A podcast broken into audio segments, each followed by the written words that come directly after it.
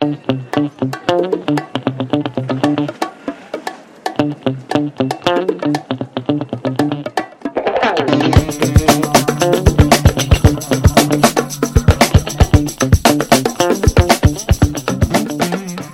Nada cambia de golpe. Si estuvieras en una bañera que se calienta poco a poco, morirías hervida sin darte cuenta. Con esas palabras de June Osborne en The Handmaid's Tale podemos reaccionar a cada uno de los sucesos que han protagonizado los principales titulares de 2021 porque vaya añito. Repasemos unas cositas. Comenzamos con la toma del Capitolio por personajes que parecen que se han escapado del casting de la purga, la vacunación masiva y los negacionistas. Este virus no existe, como decían los personajes de Russell T. Davis con el SIDA en It's a Sin. Por otro lado, se aprueba la polémica ley trans, dando paso a la normalización del colectivo y trayendo series como todo lo otro. Mientras tanto, en Afganistán, los talibán interpretan eh, a Handmaid's Tale como la función del verano. Ha comenzado ya la temporada de los Oscar y este año la clásica película sobre esclavismo tiene nombre del libro de cabecera de Amancio Ortega, El buen patrón. También regresa Evangelio, pero sin apóstoles, excepto los puristas de Matrix que no asumen que el pasado es solo uno y hay que vivir el presente. Y hablando de tiempo, ya en el final del año una sorpresa con mirada al futuro por parte de Marvel, que deja a un lado los últimos coletazos de la nostalgia e incorpora la morriña a su alineación titular, titular con Spider-Man No Way Home. Como si fuese una serie de televisión, venimos de 12 temporadas que pasarán a la historia de nuestras vidas. Esto ha sido 2021, un año menos en el volcán. No me alargo más y comenzamos. Bueno, Ana. ¡Oli! Joder, el último bueno Ana del año. Venga, prometo que el año que viene no digo bueno Ana. Estaría bien. Es, mentira. Va a ser el primer episodio y decir, ay, no voy a decir, bueno Ana. Bueno, hoy en Twitter dijiste que ibas a empezar tu carrera en solitario porque yo ya no era digna de ser tu compañera. Dije que íbamos a empezar, es como una mm, diversificación como obvia, ¿no? Es que estamos ya discrepando en tanto nuestros gustos que lo que eran esas diferencias que se complementan y aportan, yo creo que simplemente nos está encaminando a senderos diferentes. ¿eh?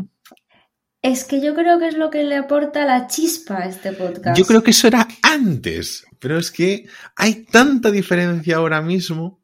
Pero qué tanta diferencia, pero es que yo no veo tanta. Bueno, mira, yo no voy a suplicar por tu amor. Si me quieres bien y si no, a pastar.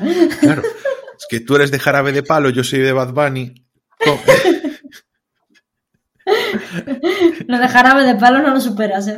Claro, porque aquí, aquí no se dice, pero es que un día estaba yo cantando Bad Bunny con nuestro colega PST, siempre nos arreglamos para mencionarlo. Pero es que este hombre que ni siquiera nos debe estar escuchando, porque es como amigo, es una sabandija indeseable.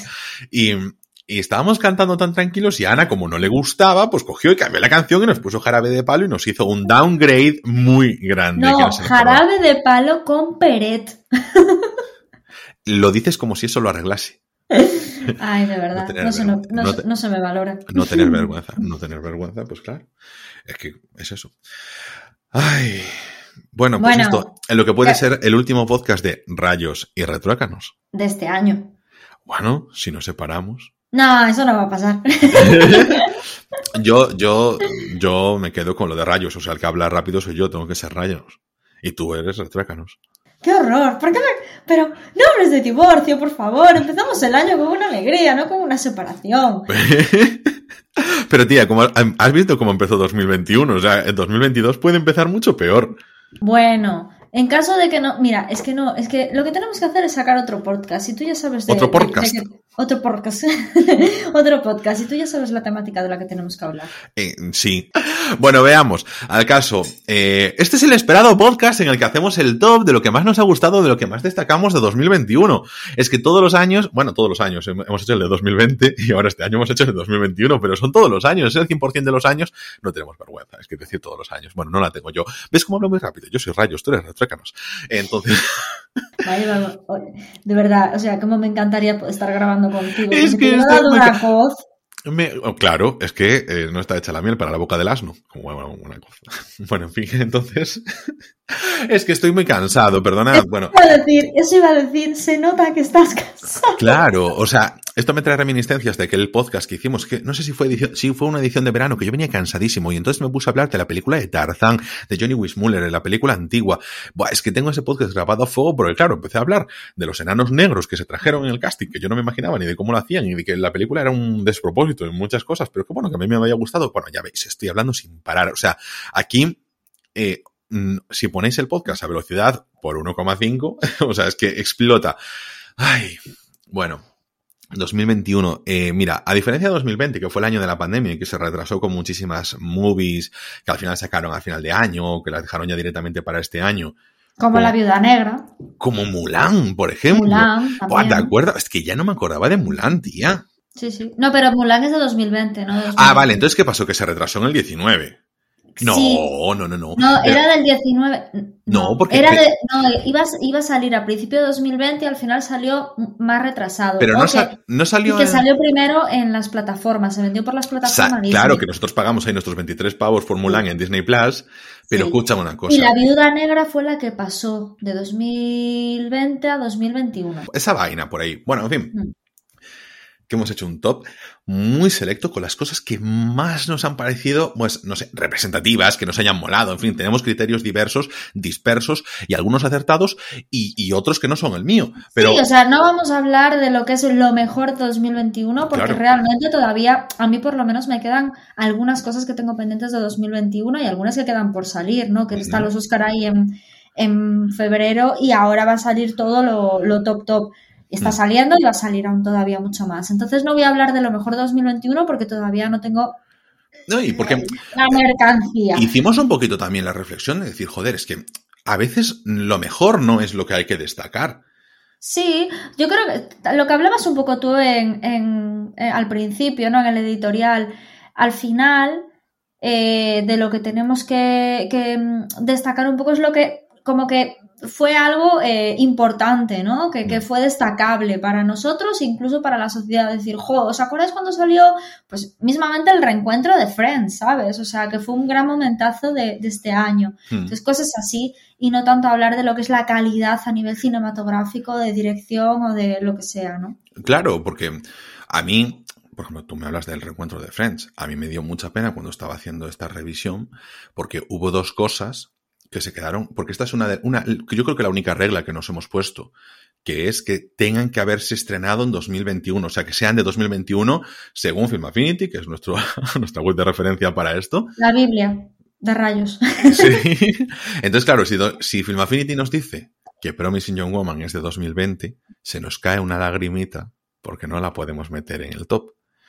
Porque claramente estaría ahí muy arriba.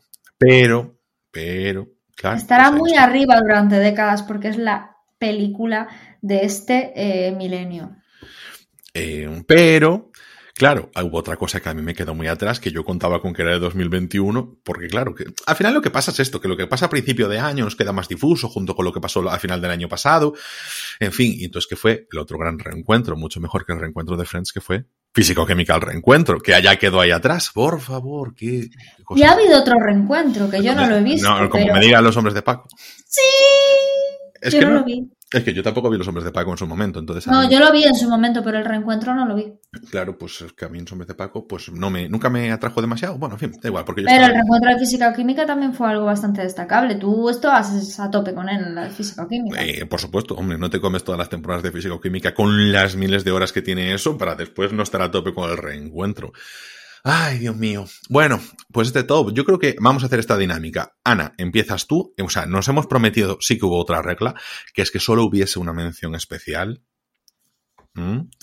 Eh, y así que junto con que Film Affinity diga que es de 2021, solo una mención especial por persona. Y, y yo estoy incluso por no tener ninguna. Pero ya se verá. Yo digo que, Ana, empiezas tú con tu Venga. puesto número 5 y le damos zapatilla, ¿te parece? Vale, hablo primero de la mención especial antes del 5, ¿vale? Vale, muy bien. Vale.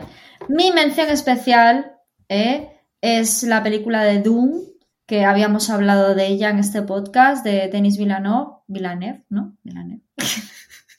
Ahora es cuando los típicos vídeos de YouTube, cuando se quedan los tíos en plan, ¿eh? Ángel va a decir que tonta es. No, yo no digo nada, yo te dejo seguir. Bueno, eso. Que, eh, que para mí fue un espectáculo. Aparte, estrenamos unos cines impresionantes aquí en Vigo y fui, con, fui contigo, Ansi. Me encantó el día, me encantó la película, la disfruté mucho. Me recordó un poquito, eh, vamos a ver, eh, con bastante diferencia, pero me recordó un poquito al día que fuimos a ver Mad Max, Furia en la carretera y por, no sé, por todo el contexto de lo que era la película, ¿no? Que todo el mundo hablaba muy bien de ella, que todo el mundo decía que era como eh, un orgasmo eh, visual, que estaba muy bien, todo el rollo, ¿no? Y la verdad es que yo no había leído ni la sinopsis, siempre lo digo, no leo sinopsis, no sabía ni de qué iba, no sabía si se basaba en una novela, si no, o sea, fui un poco en plan mmm, que cuando vi a Barden en la pantalla dije, hostia, Javier Barden. Pero mmm, ya digo que a mí me, es una película que, no sé, me, lo disfruté mucho. Entonces la voy, a, eh, la voy a poner como mención especial. En puesto número 5, ¿vale? De mi top, de lo más destacado de este año, para mí es El Buen Patrón. Es una película que, bueno, hablamos especialmente de ella. Eh, ha pasado la preselección, creo, de los Oscars, es decir, que eh, puede ser que esté nominada a película eh, extranjera. Y me, realmente... gusta, me gusta este puede ser porque yo tampoco lo sé y es como aquí nos demostramos a nosotros como profesionales del cine, como que nos vemos la No, información. puede ser porque... No, no, no, no. Es que puede ser porque ha pasado la fase, pero todavía eh, tienen que seleccionarla. Hasta que salgan las nominaciones no... Claro, pero es que no ha pasado la preselección, está en la preselección. No, pero vamos a ver. Ah, vale, sí, está la preselección, sí, tienes razón. O sea, los, la Academia de España lo manda y luego, claro, es que yo pensé que eso ya era la preselección. Vale, vale, ya entendí. La Academia de No, España no, lo si es manda. que yo tampoco estoy muy al tanto de la vaina. Ah, entonces te estás metiendo sin saber. Vale, estupendo, genial. No, no, no, no, yo, yo, yo es porque como tú lo dices, pero yo digo, aún no está seleccionada, entonces está la preselección. Pero yo para ubicarme yo mismo, ¿eh? Yo aquí estoy aprendiendo. Bueno, eso, que puede ser que, estés, que vayan a seleccionarla para los Oscars, porque la Academia de los Oscars la tiene ahí en buen recaudo. Vamos a ponerlo así para entendimiento de todo el mundo. La historia. Eh, es una película que me gusta mucho, que me reconcilió un poquito con, con Aranoa, con el director, porque sí que es cierto que a mí eh, Los lunes al sol es una película que a mí no me llegó tanto y eso que está, sale Vigo, sale la ría de Vigo, pero a mí no me llegó tanto y estaba un poquito cabreada porque para mí la película de ese año y las películas para mí del siglo eh, XX es Hable con ella, porque es una película que a mí es de mis favoritas en el mundo, ¿no? Entonces, cuando ganó el Oscar a Mejor Guión y no la habían eh, llevado para, para la Academia eh, de Cine Español, no la llevó para película extranjera, me dio mucha rabia y sin embargo llevaron Los lunes al sol que no pasó la preselección, ¿no? Entonces, no sé, le cogí rabia sin sentido, ¿sabes? En plan, un poco de, de inquina y realmente esta película como que me reconcilió bastante, pero sí que es cierto que eh, representa eh, muchos de los, de los patrones, ¿no? Eh, Qué fino hilas, qué fino hilas ahí, muchos de los patrones, ¿eh? Guiño, guiño. Guiño, guiño. Muchos de los patrones que se repiten, ¿no? A lo largo de la vida laboral de todos, ¿no? Que siempre, em, yo creo que todos vamos a coincidir con un buen patrón o, o- o coincidimos cada día o, o hemos coincidido, ¿no? Pero en algún momento vemos eso. Entonces, pues bueno, eh, me parece que es una peli a destacar, no solo por los premios, no solo por tal, sino porque es muy representativa del día a día de las personas, ¿no? Que por desgracia, para poder comer tenemos que trabajar. Entonces, pues bueno, me parece que, que ha sido una, no sé, algo muy destacable dentro del cine este año. Bueno, bueno, bueno, bueno. Bueno, que sepas una cosa.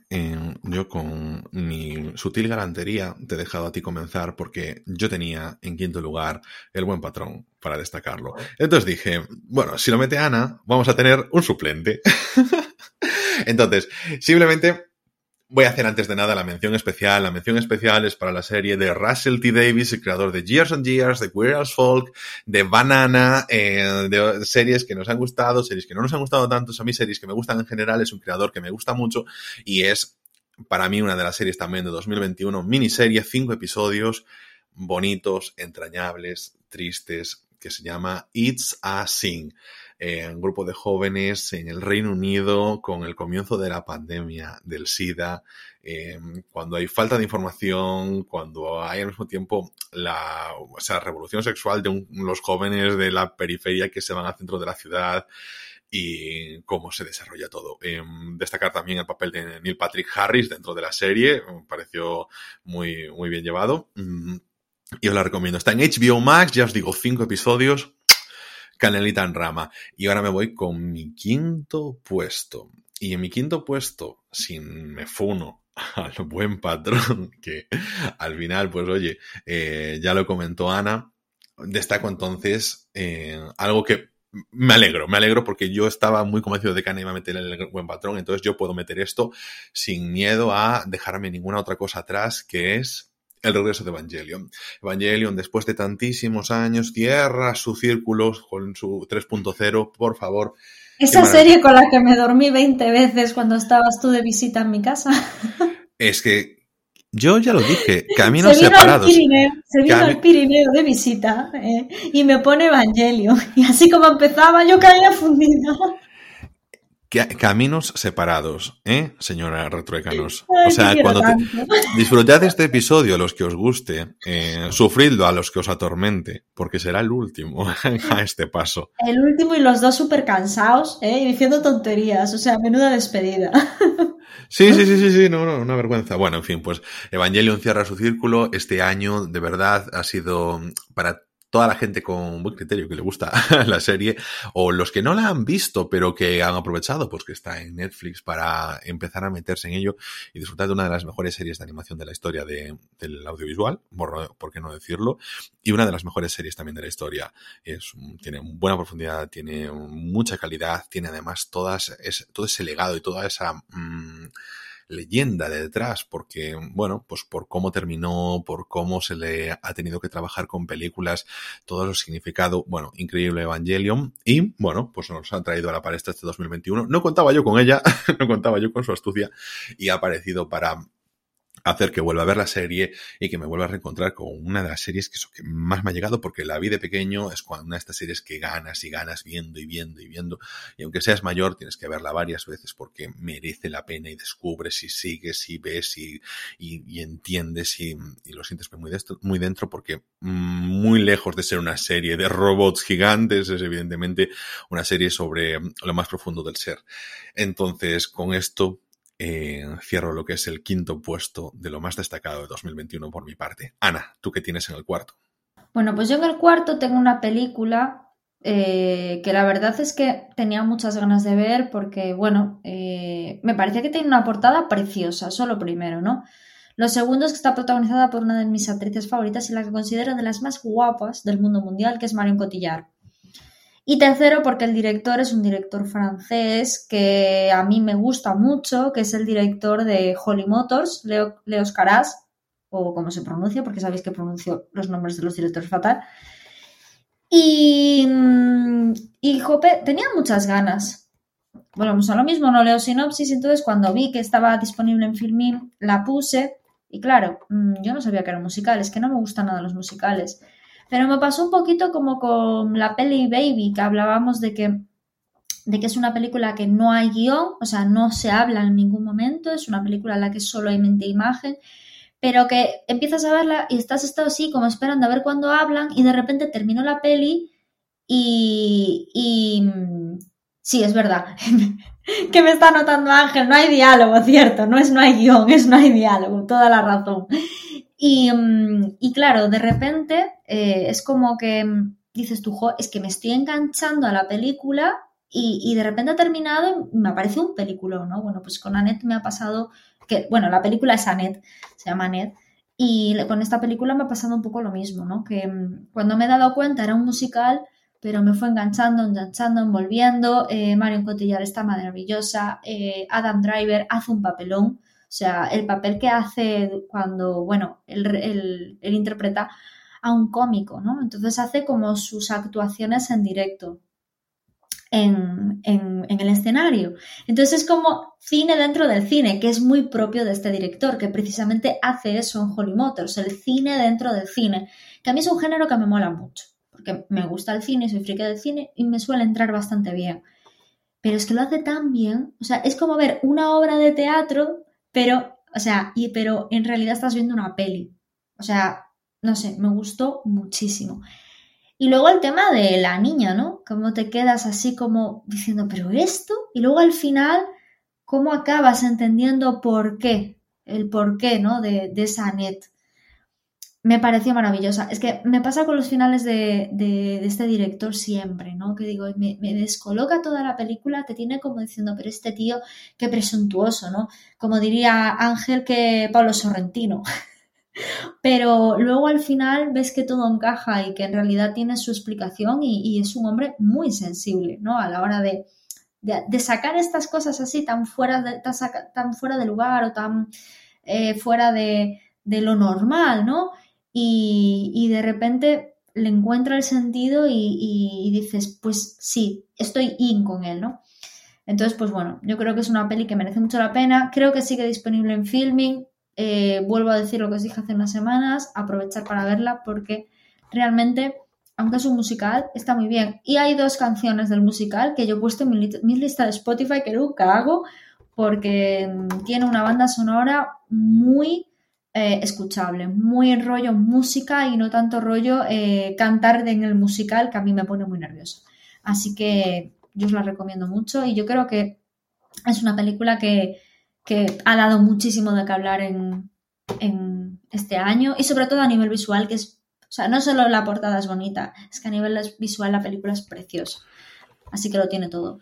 Yo voy a decir una cosa, Leos Carax es un director que yo tampoco sé si lo estoy pronunciando bien, porque es francés y como cualquier gabacho, pues puede ser complicado, pero es un director que normalmente, como dices tú, podría hacer referencia a él como un palo, Pablo Sorrentino de la vida y poder decirle Leo, Leo Carax, me puedes comer los cojoncillos, pero realmente lo que tiene es una potencia visual que a mí se me atrapó en Holly Motors y no me esperaba, porque había momentos en los que decía, fuá, pedantería, pero hay otros momentos que decía, fuá, mm, te compro, te compro, te compro por es mil. Es que es eso, mm. es pedante, porque al final es lo que te digo del tema de Annette, dices tú, esto es un poco como ir de guays por ser diferente, y luego al final te explica ¿Sabes? Y dices tú. No, no entro, no entro porque no la he visto, pero solo lo pienso por Holly Motors, que me pareció una película impactante visualmente. El final es tremendo. Eh, sí, yo ni entro ni en la historia. Quiero decir, o sea, que en cada momento me iba. que pensé que me quería soltar, yo me quería soltar, porque claro, dices tú,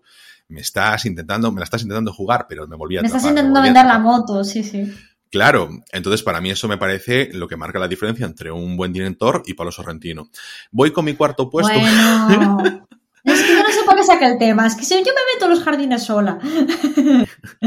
Pero es, parte de mi personalidad, es parte de mi encanto, no se me valora. Mira, em, voy con mi cuarto puesto y es una serie que em, yo creo que no os la va a recomendar nadie más. Entonces, no es porque sea súper desconocida, mm, para el público español puede ser em, relativamente conocida, relativamente. No esperaba yo recomendar una serie de una plataforma como A3 Player, y sobre todo una serie tan, entre comillas, menor dentro de lo más destacado de 2021, pero me sorprendió.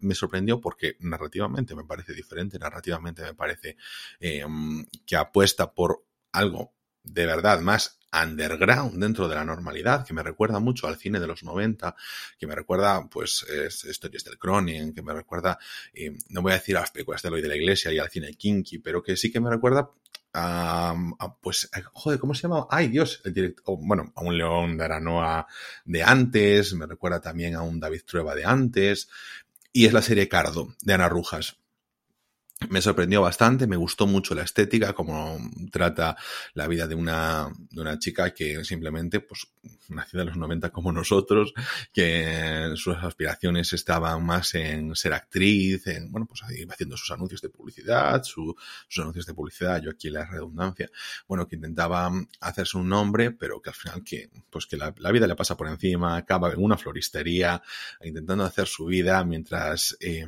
está bueno, un poco atrapada en, en autolesionarse psicológicamente y en meterse en bucles de los que no es capaz de salir.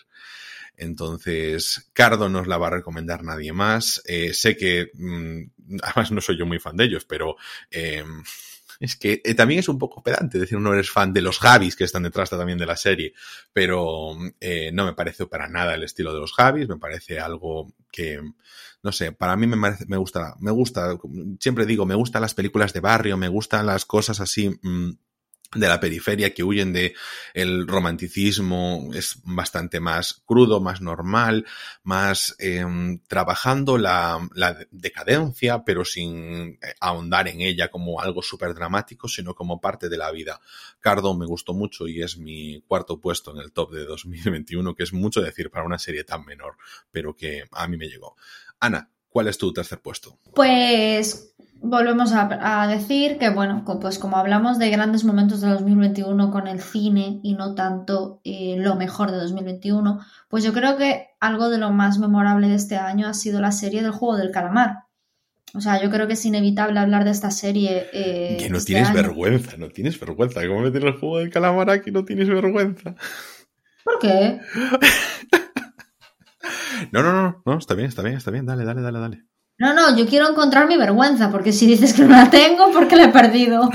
Ah, hablar del juego de calamar como ha destacado 2021 no, no, es como, como un poco obvio. Bueno, sí es obvio, pero hay que decirlo. Bueno, bueno. Hombre. Pero es destacado para ti, porque yo creo que tú y yo nos quedamos igual un poquito con ella, ¿no? En plan, bueno, está, pero tampoco. No, a ver, yo me recuerdo que yo empecé a verla porque no sé qué concho de referencias estaba haciendo la gente relacionadas con la serie y yo no me enteraba de lo que pasaba. Hasta que vino mi pareja, porque mi pareja no es cinéfila, pero de vez en cuando te saca una de, ostra, esto, porque tal y que cual, y yo estoy perdidísima. Y digo yo, pero ¿cómo puede ser? Pues pasa. Y fue este caso, y yo, pero ¿cómo? ¿Cómo? ¿Qué pasa? Me dice que sí, que es una serie, que dicen que es la leche, no sé qué, no sé cuánto, tal y que cual. Y yo empecé a verla un poco sin saber. Y jope, el tema de los trajes, el tema. Eh, este Halloween. Que sí, que es, que es como muy icónico. Sí, a mí me pasó un poquito como a ti. Es súper icónico. Sí, es que a mí me pasó en la vuelta de un, de un avión, pero porque a la ida todo el mundo estaba viéndola en el avión y dije, bueno, pues me la descargo para la vuelta. pero, claro, es que sí que es muy representativa de este año. No, no, tú gástate tu slot como tú quieras. Exactamente. Pues eso es lo que voy a hacer. Joder, yo me fijé, por ejemplo, este Halloween que fue un montón de gente vestido con los típicos trajes rojos de y las máscaras de de, esta, de esta serie, ¿no? Y luego, pues eso, a nivel, no sé, es una serie que aparte de lo que es el Royal, Battle Royale, ¿no? Que en realidad es un Battle Royale, aparte de eso, ¿no? Que es así como lo más obvio, está el hecho de que a, nivel humano, a nivel psicológico, eh, tiene un trabajo tremendo, ¿no? Que otros Battle Royale, por ejemplo, yo no he visto ese trabajo. Eh, me recordó un poco a la película en ese sentido, al hoyo, porque sí que es cierto que tiene un montón de trabajo psicológico entre los personajes. Pero es que esta serie es como más un campamento o como un gran hermano, ¿no? Que como que profundiza muchísimo. Y sí, sí que he visto que, que es como que el cine eh, coreano y, las series coreanas eh, tienen muchísimo poder eh, psicológico, ¿no? Hacen muchísimo trabajo de, los personajes a nivel psicológico. Porque luego he visto más series coreanas y, destaca en todas, en todas, ¿no? Y, bueno, mm, no sé qué me había dicho, si había leído que ahora Netflix estaba buscando eh, como más series y, más eh, audiovisual coreano, precisamente porque a la gente le había gustado mucho. Le dije yo, ¡uh, malo! Claro, es que Ahí, está la vaina. O sea, has cogido un contenido relativamente barato, como es el juego del calamar, te lo ha petado y entonces de repente has metido mucho eh, cine y series coreanas porque han aparecido como setas porque sí, a Netflix es, que de repente tienes una productora como Netflix que dice, ¡Fua! venga, una distribuidora, eh, vamos a mandarnos esto. Y joder, pues como nosotros, es como si vienes, no emites nada en español y, y vienes a España y dices, bueno, quiero series. Pues ahí viene A3 Player y te dice, toma la casa de papel, que no la quiero para nada. Pues lo mismo con el juego del calamar o con tu nombre, ¿no? O algo así que habías sí, Mi, nombre. A mí me gustó también, pero bueno, nada que ver con esta, o sea... Claro, ¿no? Entonces empiezas a sacar series ahí para adelante y bueno, pues oye, pues si da el petardazo y está. Al final, una de las cosas de Netflix es traigo un montón de cosas y la que del petardazo da el petardazo, punto. No, a ver, esta serie es muy buena. O sea, no se le puede, no se le puede negar que, que es muy buena. y, que disfrutas mucho, ¿no? Que al final es lo importante. Es que yo te, yo te dije, para mí el, mejor capítulo del juego del calamar es el capítulo 2, porque es el capítulo en el que ellos vuelven a casa y el que justifican el hecho de volver, para mí es el mejor, y a mí en los juegos en general, menos el de las canicas, todos me, bueno, sin pena ni gloria y, son la mayoría de los capítulos. Entonces yo me, yo me quedé sí, más pero qué fuerte, porque vuelven gracias al señor mayor bueno, esto es un mega spoiler, pero me imagino que todo el mundo habrá visto la serie. Si no, aviso de que esto es un mega spoiler. Eh, vuelven, vuelven gracias al señor mayor, porque fue el que hizo la última votación. Y al final el señor mayor era en realidad el que estaba metido más en el ajo que nadie, ¿no? Claro, pero ahí está. A mí me gusta eso, que joder, que tenga esa gracia de que sea él el que apuesta por que todos salgan, porque sabe que van a volver. Entonces, está bien, esa parte está bien, pero. Uf, eso es muy a nivel psicológico, es que es la leche. O sea, la serie es como una tortura, ¿no? En ese sentido, por parte del viejo. Bueno, sí, sí. Yo, eh, ya te digo, me, dejó más frío porque la mayoría de los capítulos eh, son de los juegos y a mí los juegos es lo que más frío me dejó. Que, Excepto el primero, quizás, ¿no? El de no, no, tampoco, el de la muñeca tampoco me... No, no, no, a mí el juego me gustó el de las canicas, el resto me... No me... Ese fue duro, ¿eh? Ese fue duro. Mm. El resto no me. En el último episodio también me pareció que estaba guay, pero bueno, es que yo me quedé un poquito frío con, esa serie, por eso tal. Pero bueno, no, no vengo aquí a, hacer de, elitista cultural. Bueno, yo, para terminar, nada, simplemente decir eso, que creo que ha sido un acontecimiento a nivel eh, mundial y que. la serie más vista de Netflix. Sí, sí, sí, la serie mm. más vista de Netflix por encima de, de los Bridgerton y que era en ese momento tenía el primer puesto. Y Joder, bueno, pues está. Sí, historia de 2021, la verdad. Ahí está. Exactamente. Em, joder, que los, juegos de calamar, al final, que solo pueda caer uno un Battle Royale, pues como, como le pasará a Inés Arrimadas con Ciudadanos. Bueno, mi tercer puesto va a ser... Está cansado, no se lo tengáis en cuenta. Pobrecita.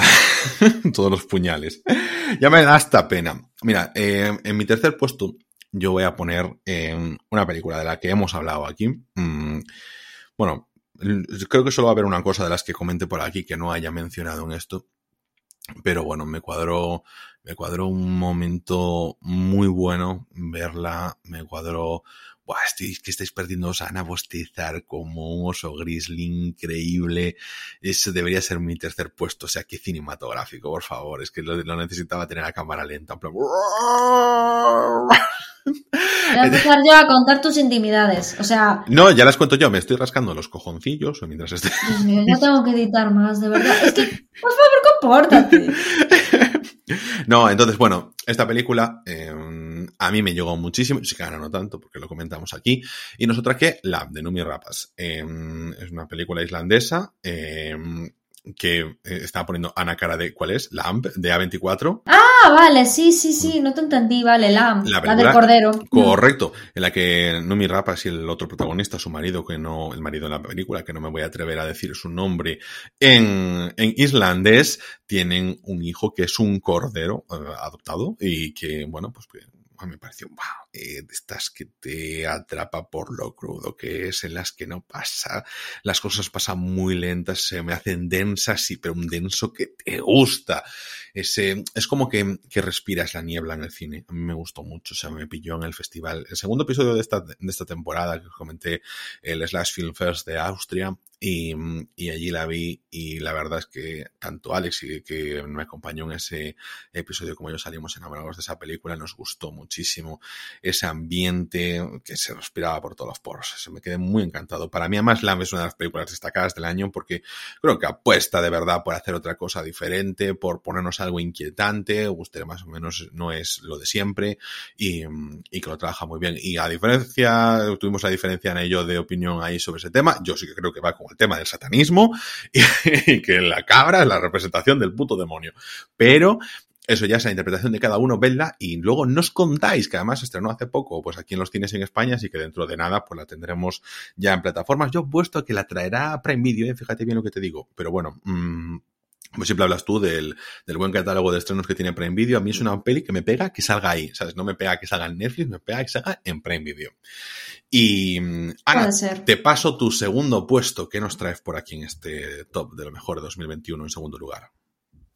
Vale, pues en mi segundo puesto vuelve a ser un poco como el juego del calamar, ¿no? Por todo lo que se lió, por todo lo que significó, voy a poner la Liga de la Justicia, o sea, la Liga de la Justicia de Jack Snyder. Eh, que bueno, que todos sabemos que fue una película que, que mm, salió hace unos años, que tuvo muy malas críticas, eh, es todo basado en el mundo DC, con los superhéroes del mundo DC, y que eh, unos años más tarde Jack Snyder, a través de HBO, saca la, la, película que realmente a él le habría gustado hacer, pero que no le dejaron, y saca la Liga de la Justicia editándolo él a su manera, eh, en blanco y negro. Y, y, bueno, mm, creo que han sido casi cuatro horas o cuatro horas de película, si no me equivoco. Nosotros sí hacemos un especial con Alex, eh, es bueno, nuestro colaborador más repetido, yo creo que en este podcast.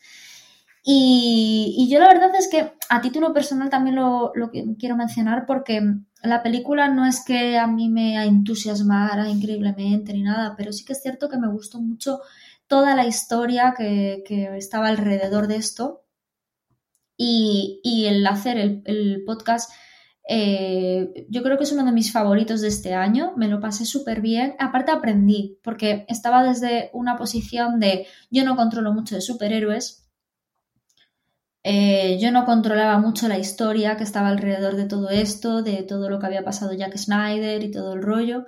Entonces me gustó porque me aprendí mucho y, durante el podcast eh, fui, no solo aportaba, sino que también aprendía, ¿no? Entonces, no sé, le tengo un grato recuerdo y creo que merecía estar en segunda posición. Es que yo no sé si, por ejemplo, em, tú vas a tener, no lo sé, si vas a meter en la el primer puesto del top, por todo lo que se ha liado también, pues Spider-Man No Way Home. Yo no lo tengo, ya lo avanzo.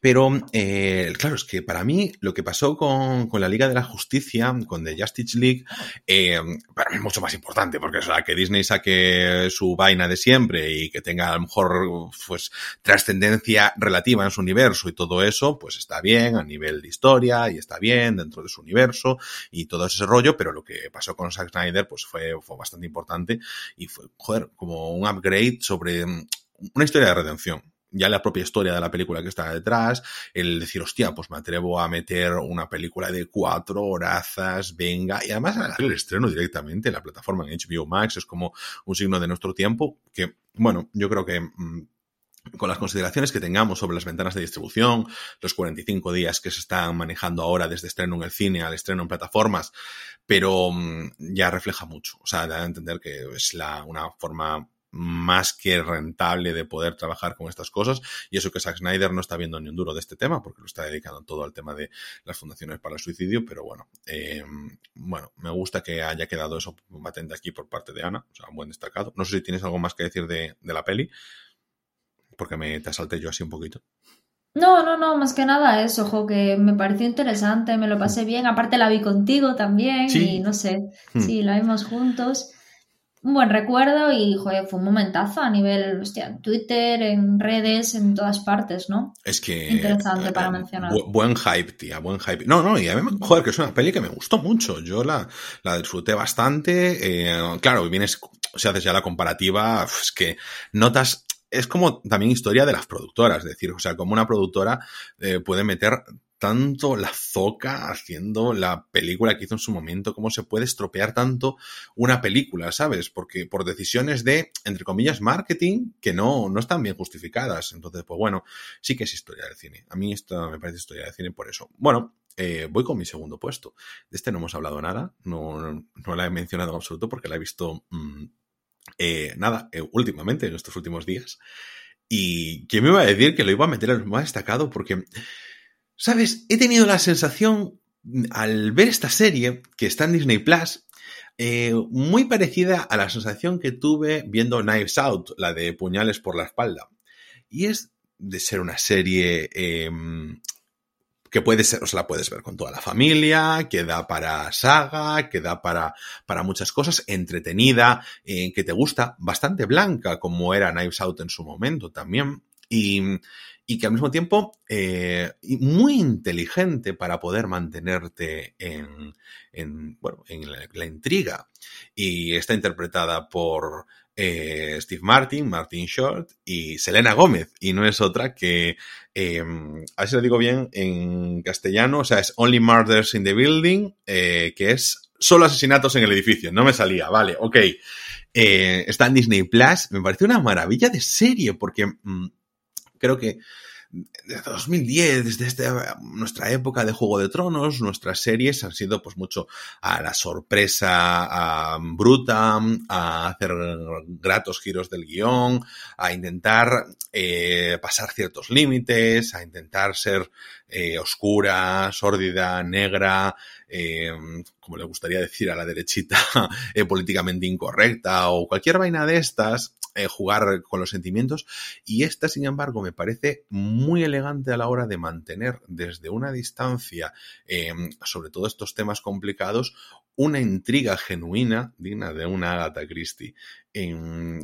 Sin ser tanto, tanto, tanto el crimen en sí, sino también el desarrollo de sus propios personajes. Y qué, qué maravilla, qué bien contado, qué, qué bonito. Para mí ahora mismo es un happy place como en su momento lo fue eh, Ted Lasso, pero en este caso es pues una serie que simplemente va alrededor de dos hombres mayores y una joven Selena Gómez que viven todos en el mismo edificio en el que hay un asesinato. Los tres son fans de los podcasts de True Crime y deciden crear uno mientras investigan ese asesinato de uno de sus vecinos. Mm, muy bonita la serie, muy agradable, muy atrapante y que te hace estar muy a gusto. Capítulos de 35 minutos donde no sientes que estás cómodo viendo una serie de alta calidad, pero que mm, huye del histrionismo. Yo creo que en la lo hablábamos una vez, yo considero que una serie cuando cumple 100% con sus expectativas es cuando se hace redonda, sin tener que aspirar a un 9, sin tener que aspirar a un 10. Y para mí el ejemplo era Knives Out, no es, no es, o sea, no aspira a ser una gran serie, una, perdón, una gran película, pero como cumple tan bien sus expectativas te queda una película redonda. Impuñales por la espalda lo era y yo creo que esta serie también, y que creo que cualquier persona la puede ver, le guste o no le guste, los, porque siempre lo digo, me gusta destacar las películas o las series políticas porque yo no soy mucho de ellas. La otra, la otra vez destaqué Mare of Town porque me estaba encantando y a mí no me gustan las series de, de crímenes y cosas así. Y esta me pasa lo mismo, que no va tanto a ello, sino también ese desarrollo de los personajes y, y, esa combinación entre estos dos cómicos como Martin Short y Steve Martin con Selena Gómez, creo que es fantástica. Eh, de lo mejor que he visto. Es una serie que tengo muchísimas ganas de ver. La vas a disfrutar, la vas a disfrutar. ¿Sabes por qué? Porque Steve Martin y el otro actor que no me sale ahora el nombre, Martin que lo Short. tú ahora, exactamente, eh, son los que salían en El Padre de la Novia. Y El Padre de la Novia era una película, o sea, la 2 era, es una de mis películas favoritas de, de, la infancia. Entonces me hizo ilusión cuando vi el cartel que volvían a trabajar juntos, porque realmente yo es que me moría de risa con ellos dos, es que me moría, me moría y me moría. Y, y tenía ganas, así que bueno, yo, la verdad es que aún el otro día estaba viendo más o menos lo que hubo en 2021 Pero, y digo, es que esta serie tengo cosa, que verla. Escúchame una cosa, Dime. te refieres a, a los padres de él. O sea, los padres no, de ella es la 1, los padres de ella es la película 1 no, y los padres no, de él. Te estás no, te estás equivocando, es el padre de la novia, 1 y 2. El, el, los padres de la, el padre de la novia. El pa los padres de él, los padres de ella es Robert De Niro, el sí. protagonista. El padre. No, yo no estoy hablando de esto, estoy hablando de la peli El padre de la novia, de los 90, de, con Steve Martin y este actor, que no me sale el nombre. Eh, Martin Short. Exacto. Bueno, es que el padre de la novia. Eh... Es un clásico. Ya, ya, ya. Bueno, pues nada, tía. O sea, es que de verdad, yo creo que te va a molar. O sea, es que te la pones, yo. Sí, ¿no? Eh, joder, que la pueden destacar, o sea, pueden ponerla como naif o lo que sea, pero no sé, me parece de verdad. Eh, es que ¿En dónde decir, está disponible? En Disney Plus, está en Disney Plus, En me parece que es una cosa que no se ha promocionado nada. Y bueno, es no que aparte la vi, la vi en Disney el otro día, es verdad, ya me acuerdo. Dije yo, ¡ay, el padre de la novia! A lo mejor es, es de- han vuelto de nuevo y vi que no tenía nada que ver. No, no, no, de verdad, o sea, está muy, muy bien. Te, te estaba diciendo, no le ha destacado nada. No es verdad, porque sí que, ha, eh, ha- por ejemplo, en varios podcasts que escucho, eh, Disney Plus los ha patrocinado y los ha patrocinado con esta serie. Y yo creo que con muy buen criterio, porque precisamente yo por ciertas referencias la he estado viendo y de verdad me ha encantado. O sea, es que la, la, disfrut- la estoy disfrutando muchísimo. Tienes que ver el padre de la novia. Lo que pasa que, ¿sabes qué pasa? Que está eh, vista ahora, dices tú, uff, te chirrían muchas cosas, No, ¿sabes? pero a mí no me preocupa que me chirrían a nivel de avances sociales y todo eso. Lo que pasa que yo nunca fui del humor de Steve Martin. ¿sabes? Entonces. Guau, pero es que Martin Short está tan increíble. Es que yo no te digo Buah, que no, que yo- pero yo sabes, que, sabes que tú y yo tenemos unos humores diferentes. Entonces, Ya, hay, es que hay- hay sí. tipos de películas que yo digo, es que no, Sí. me puedo pasar el resto de la película, o sea, toda la película diciendo, bueno, no, no me ha disgustado y, y reconozco la cómica, pero que a mí no me hace gracia. Sí, sí, sí, a mí me pasa también con, con Claro. ciertos tipos de humor que yo no pillo. No te rías sobre este tema, es que siempre se ríe sobre este tema. Joder, porque, en fin. a ver, yo, porque yo no creo que no los pilles, yo creo que simplemente no te hacen gracia, pero que, joder, que los que los- Bueno, a veces la literalidad con la que entiendo las cosas, pues. ¿ves? Es que no ves, ¿sabías que lo iba a decir? Porque yo digo No, todo. no, no, no, no, no, no, no, sí, que yo no me metía en ello. Joder, fui súper blanco, ¿eh? Y súper polite, no me estaba metiendo contigo. Opina. siempre te, tú te despiertas por la mañana y ya dices, voy a empezar a meterme con ¿Cómo, laje. cómo te Es puedes decir eso? Si yo me despierto por la mañana y te digo unos buenos días y te mando ahí una foto de mi perra, de mi gata, lo que sea. Ya lo sé. Sí. Es que nos queremos mucho. Claro.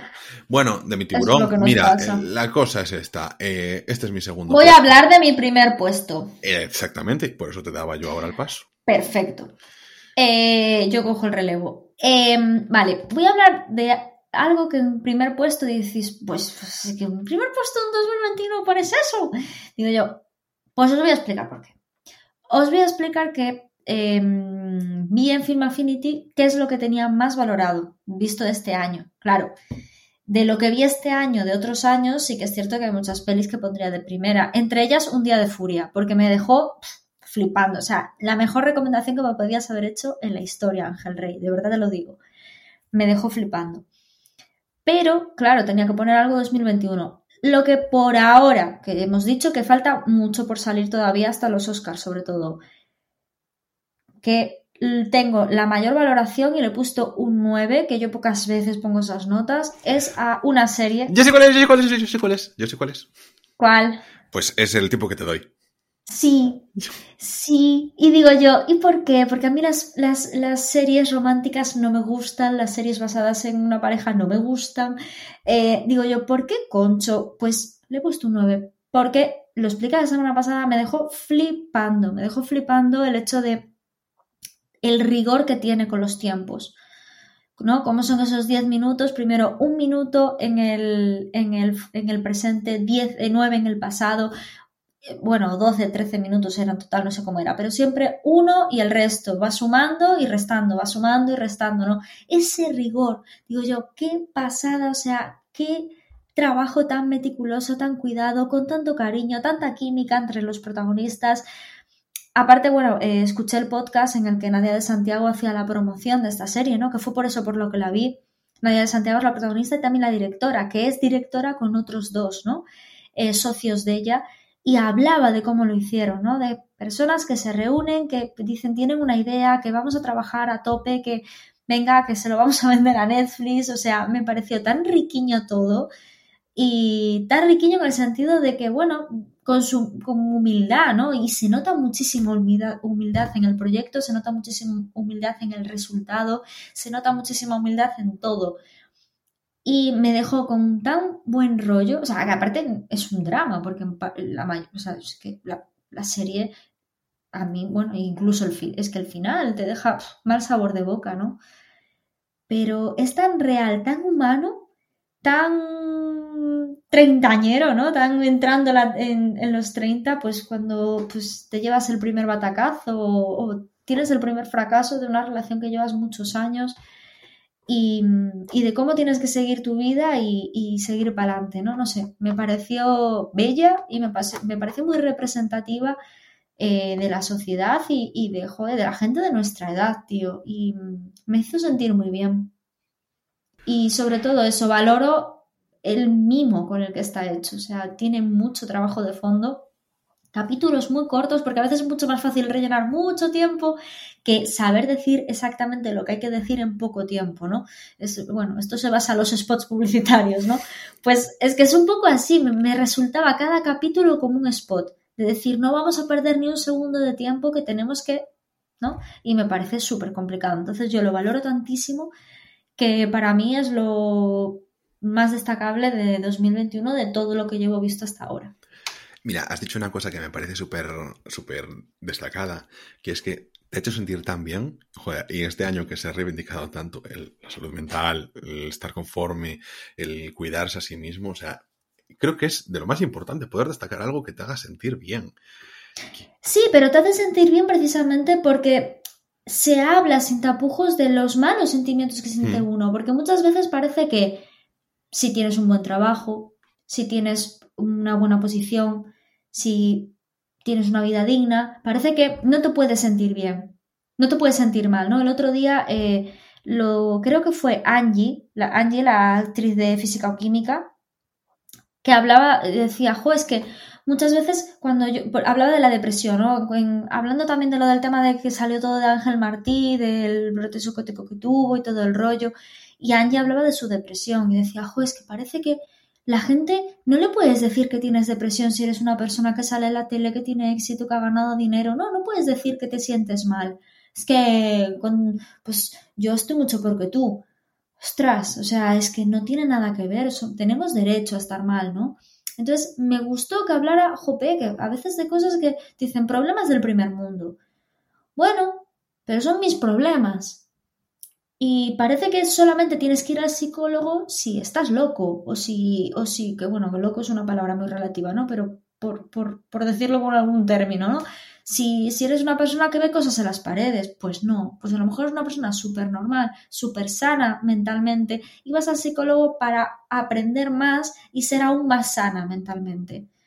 Entonces me gustó que hablara de esas cosas, de esos, podríamos decir, problemas del primer mundo, con tanta sencillez, porque hacen que cuando tú lo sientas no te sientas mal, porque dices, jo, pero si todo el mundo lo siente, que no pasa nada. Entonces al final relativizas todos esos sentimientos, esas sensaciones, y te das cuenta que no eres el único y le dejas de dar importancia y es que, no sé, como que parece que te curas antes, ¿no?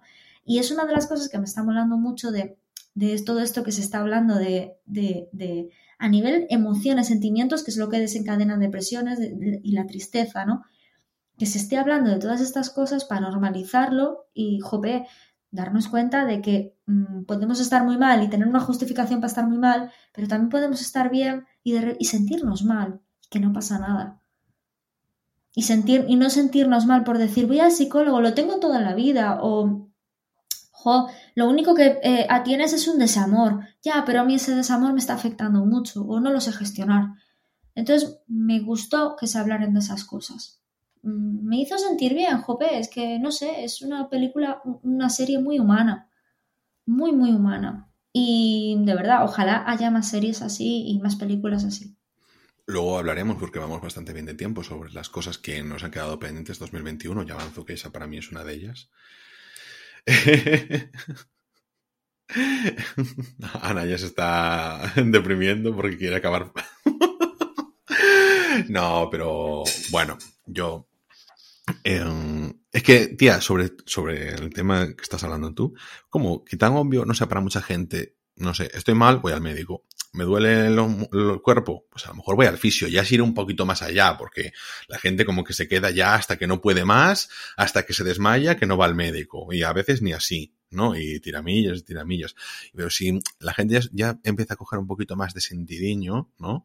Pues se va al fisio, se encuentra mal. Pero con la salud mental cuesta un montón decir, o sea, me encuentro mal, me encuentro bien, o sea, me encuentro bien en general, pero hay cosas que me inquietan y, y a veces tengo que hablarlas con alguien que me escuche preparado para ello. O sea, qué importante es ir a terapia. En fin. 2021, este año en el que se tienen que hablar estas cosas, espero que no quede ahí. Eh, voy con mi primer puesto. Ana ya sabe cuál es. No hace falta que lo tenga que decir mucho. Hay solo cinco películas votadas por mí, cinco cosas votadas por mí, y creo que son todas películas. En Film Affinity con un 10.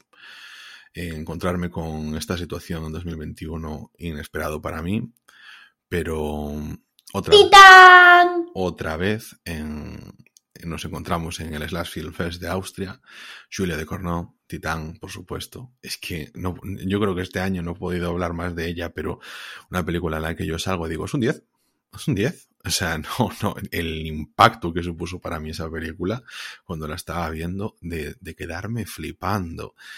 Eh, pocas veces también digo lo mismo, es mejor ir sin leer sinopsis. De hecho, es que la sinopsis que rula por ahí, para mí, me parece que es mala y que es contraproducente eh, en función de lo que es la película. Mucho mejor, de verdad, eh, aislarse en una sala, centrarse en lo que estás descansado, porque es una experiencia, Titán, que es increíble. Yo, eh, cuando estaba viendo, digo, yo esto debe ser lo que Ana sintió cuando vio Holly Motors, porque es que me estaba flipando, pero increíble. O sea, cuando dices a los cinco minutos esto es un peliculón, es que, wow. Y bueno, no sé, yo, yo, yo, me quedé, vamos, prendadísimo de, de, esta película y la verdad es que podría hablar durante 5, 10, 15, 20 minutos ahora sobre esta película porque es mi top 1 y porque es tan maravillosa. Yo es que, de verdad, mm, como además vamos bien de tiempo, yo creo que le podría dedicar 20 minutos más, pero no lo voy a hacer no lo voy a hacer porque mm, ya lo he hecho dentro del podcast, eh, el especial de esta temporada, Terés, en el Slash Film Fest, pero sí que me gustaría destacar eh, simplemente un par de cosas que me han quedado sin ver en este 2021 y para que Ana haga lo mismo también y que le demos y que le demos pasaporte. Y ya Ana lo mencionó, el tiempo que, el tiempo que te doy, el tiempo que te doy, el tiempo que le doy, bueno, eh, la de de Santiago, que joder, mm, ya cuando habló de ella, sobre todo, no, no en sí por la serie, sino ni siquiera por el podcast cuando la estaba, yo también escuché ese podcast mm, cuando la estaban entrevistando, pero con el cariño que habló Ana, pues le tengo yo ahí, no sé, eh, creo que además ese tipo de series, a mí, yo siempre digo, a mí me gustan, a mí las series sobre relaciones, series humanas y tal, ah, eso yo estoy, vamos, soy carne perfecto para ella. Pero bueno, eh, quiero destacar cosas que me parecen interesantes. Eh, Last Night in Soho, tengo ganas de verla, que me ha quedado atrás. Está todo el mundo hablando porque este fin de semana todo el mundo ha visto eh, Don't Look Up, la de Meryl Streep que está en Netflix del meteorito. También he leído por ahí que mucha gente está con el meteorito. en fin, eh, que se estrenará también para nosotros, para los europeos, Drive My Car próximamente. La también, Jolín, Nobody, que lleva todo el año por ahí rodando y yo la tengo y no la he visto, pero joder, es que le tengo ganas. Y una peli que, ¿qué fan era yo de Guy Ritchie? Que, y esta que nos trae Jason Statham con eh, Wrath of Man, que le tengo también muchas, muchas ganas. Y una que me eh, recuerda mucho por el nombre, pero también un poquito por el punto de partida, que es Land de Robin Wright, que espero que no tenga nada que ver con Nomadland. eh, la película también Pig de Michael Sarnowski con Nicolas Cage, esa la tengo por ahí también eh, pendiente.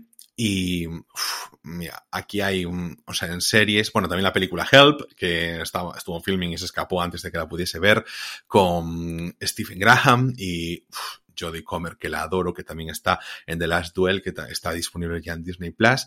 La serie Hills, como fan del wrestling tengo que ver Hills, que además dicen que está muy bien. Eh, recomiendo el podcast Arras de Lona, donde hacen un especial donde analizan la serie completa con eh, arroba Carlos Ryder, un chico que, que es un guionista, que, vamos, que increíble, yo os lo recomiendo encarecidamente.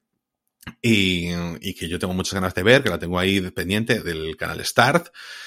Y también la miniserie Time, que está protagonizada por Son Bing. Y esto es más o menos así lo que tengo yo de mano. No sé si Ana tiene algo pendiente para hacer así menciones antes de, rematar con el episodio de hoy. A ver, bueno, pues yo una de las cosas que tenía Ancho era eh, la serie de la que hablaste, la de Solo asesinatos en el edificio, la de Steve Martin y, Martin Short, oh, es el nombre. Oh, yeah. Yes. Me estoy acordando de nuestro salido de el, el hi. I just want to say hello. Venga, dale. Yes. Es que hoy Ángel me dijo hi y yo le contesté como Rigoberta Bandini. bueno, eso. Em, otra película que tengo muchísimas ganas de ver es una película española que se llama Josefina. Es que me parece tan Josefina, ya solo el nombre digo yo, es que es muy español, ¿no? Y luego porque está protagonizado por Emma Suárez, es una actriz que especialmente me gusta mucho, desde que la vi llevarse dos, dos Goyas el mismo, la misma noche, eh, flipé con ella, ¿no? Pero realmente es que me parece una actriz maravillosa y por la sinopsis, ¿no? O sea, eh, bueno, eh, es el protagonista, ¿no? Juan, que es funcionario de prisiones y, bueno, pues eh, ve como todos los días hay una madre que visita la, cárcel, ¿no? Y empieza a haber una relación entre ellos, pues bueno, no amorosa, sino de, bueno, empieza a haber ahí una relación y a mí ese tipo de películas en los que de repente alguien conoce a alguien y empiezan a, no sé, a, entrar, ¿no? En, el mundo del otro y empiezan a reflexionar y sobre todo en, situaciones tan adversas, ¿no? Como puede ser una cárcel. A mí son películas que me, suelen llegar bastante. Tengo muchas, muchas ganas de verla. Y, pues bueno, luego tengo películas que ha mencionado Ángel, como puede ser Pig, la protagonizada por Nicolas Cage, por, no sé, en Twitter había muchísimo eh, eh, mencionado ¿no? de, la peli. Y bueno, em, la verdad es que ya solo la carátula llamaba la atención. Luego, eh, Un lugar tranquilo 2, que Ángel sí que la vio, pero yo la tengo pendiente que creo que ahora mismo está disponible en Prime, si no me equivoco. Movistar sí que sé que fijo que está, ¿no? Pero creo que está disponible en Prime, eh, si no me equivoco. Luego, Old, la película de, de Samala Young, que nos quedó Buah, que no me olvidé de ella, tía. Sí, te olvidaste tú de ella y, y, la verdad es que nos quedó ahí pendiente. Luego está una que tengo ganas también de ver, que está en filming de pago, que podríamos utilizar uno de los bonos que tenemos pagados, que yo no sé si nos caducarán, Ángel Rey. Que no caducan. Pero bueno, ¿No caducan? Cuando, ah, cuando, nosotros lo compramos, no caducan. Poco después de que nosotros lo comprásemos, se instauró la política de caducidad. Ah, vale, pues genial. Que pues podríamos utilizar uno de los bonos para esta película. Es que tenemos unos bonos de cine para películas de pago, aparte de la suscripción. Menos mal que tenemos que cortar el podcast que te puedes explicar que tenemos bonos. ¡Venga, dale! Y la película se llama First Go. Y tengo muchas ganas de verla. Luego, la que decía Ángel, que va a salir dentro de nada, que es esa película que dicen como que es la película del año, que es Drive My Car. Y eh, también tengo muchas ganas de ver la, nueva película de, Wes Anderson, que ahora mismo no me sale el nombre, pero mi amigo Ángel me va a ayudar. Sí, que es em, de, em, en inglés es The French Dispatch y es la crónica francesa, ¿puede ser? Puede ser. Y luego también eh, otra película que tengo muchas ganas de ver, esa es mi alarma. Es que suena muy a los Loonies, ¿eh? Ojo. Otra película que, que, me gustaría mucho ver es eh, Bane, eh, of Ricardos, ¿no? Eh, la de Nicole Kidman, sí, sí, sí. Eh, no es, pero es Bane of. Bane D, Ricardos, Ricards, no sé. Eh, es que como que hay un poquito ahí de, de mixtape Spanglish, entonces no, bueno, más que nada porque son Ricardos. Yo qué sé, tía. Es que esta solo te la escuché a ti y, y luego se la escuché a dos personas más y no quiero arriesgarme sobre cómo se dice eso. Pues mira, yo me arriesgué porque como siempre meto la pata. Está disponible ya en Prime Video y es la película protagonizada por Nicole Kidman y Bardem. Yo también tengo muchas ganas de verla. Y eh, una de las películas que también tenía muchas ganas de ver, pero que empecé a ver que ya, ya está estrenada en Disney, es la del último duelo de Riddle Scott. Y yo, la verdad, la he dormido dos veces. Bueno, pero no nos podemos fiar de que. No podemos. Es que no podemos fiarnos también de que tú te duermas porque tú te duermes en casi todas las películas. Entonces Es mentira, es que es mentira. Y por supuesto, tengo muchísimas ganas de ver Titán porque eh, Crudo me encantó. Y, y, bueno, también me habláis de ella. yo tengo si tantas ganas tuvieses, lo hubieses visto en el cine. Ángel Rey. Despídete, anda. Ah, simplemente decir que, me ha gustado muchísimo este año del podcast, que esperemos que sigamos mejorando en el siguiente, lo que dije un poco la semana pasada, que me despido de todos vosotros este 2021, que volvemos, voy a hablar yo de esto, Ángel, eh, hemos decidido que nos vamos a tomar unas vacaciones ahora, después de 2021, porque la verdad es que siempre en verano estamos ahí a tope, descansamos un poquito, pero seguimos. Y vamos a tomar unas vacaciones hasta el lunes 31, que es cuando vamos a volver, ¿vale? El lunes 31 de enero. Así que vamos a tener ahí un mesecillo de vacaciones en los que ya no tendréis que soportar a, mi querido partner in crime, Anso Rey, ni, ni a servidora. Y, pero bueno, espero que esperéis con ganas a que volvamos con, nuevo contenido de 2022. Jolín, qué bonita despedida, ¿eh? Qué, cosas tan bonitas nos, nos, echas encima, ¿eh? Como la gente ahí tiene que aguantarnos. Bueno, que es que solo lo segundo para decir que yo también os voy a echar de menos, o sea, pero pues seguimos ahí en Twitter, o sea, estamos ahí con el, con las alertas al pie del cañón, cualquier cosita nos podéis hablar por ahí. Jolín, es que os agradecemos mucho además vuestros mensajes. Este año, como bien dijo Ana la, la sesión pasada, pues nos han pasado cosas buenas con el podcast, nos han invitado a dar una charla sobre podcasting, hemos hablado de nuestras vainas, eh, bueno, la comunidad que va poquito a poquito creciendo, o sea, me encanta que nos contéis cosas. Y, joder, es que además ahora pasan cosas tan bonitas, estoy viendo cómo Ana se rasca el culo y la verdad es que es maravilloso, es lo, lo bueno de que este año se nos hayamos animado a ponernos nuestra webcam a la hora de grabar, aunque vosotros no lo veáis, ahora se lo está oliendo las manos. Es que, es que es como un pequeño primate adorable. Yo la quiero un montón. Es que aunque vayamos al final por caminos separados, es que cómo, cómo no lo voy a adorarla. Es que es adorable, es adorable, no tengo otra palabra. Y yo creo que con esto podemos cerrar ya el episodio de hoy. Que Ana, ¡Es mentira, por favor!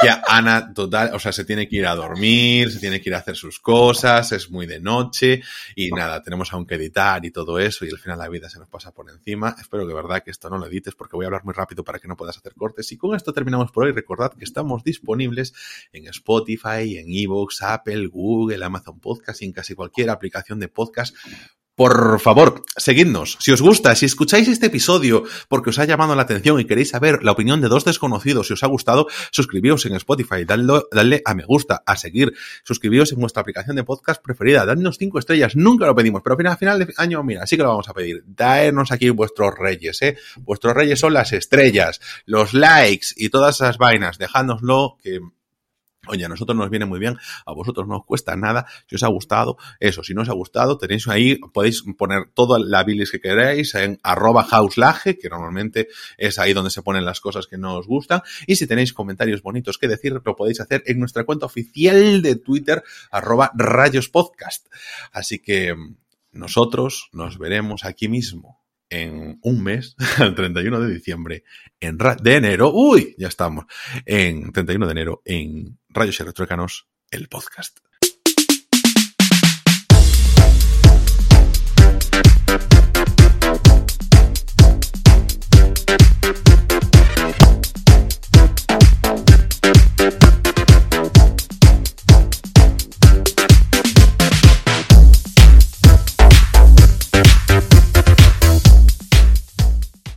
Más eh, estrombótico, o sea, el coge... Estrombótico tienes todo el cerebro, estrambótico no. Estrombótico. a ver, esperamos a cortar esto. a mí me parece que quedaba bien. No, déjalo. Espera. Ay, Dios, me pica el oído.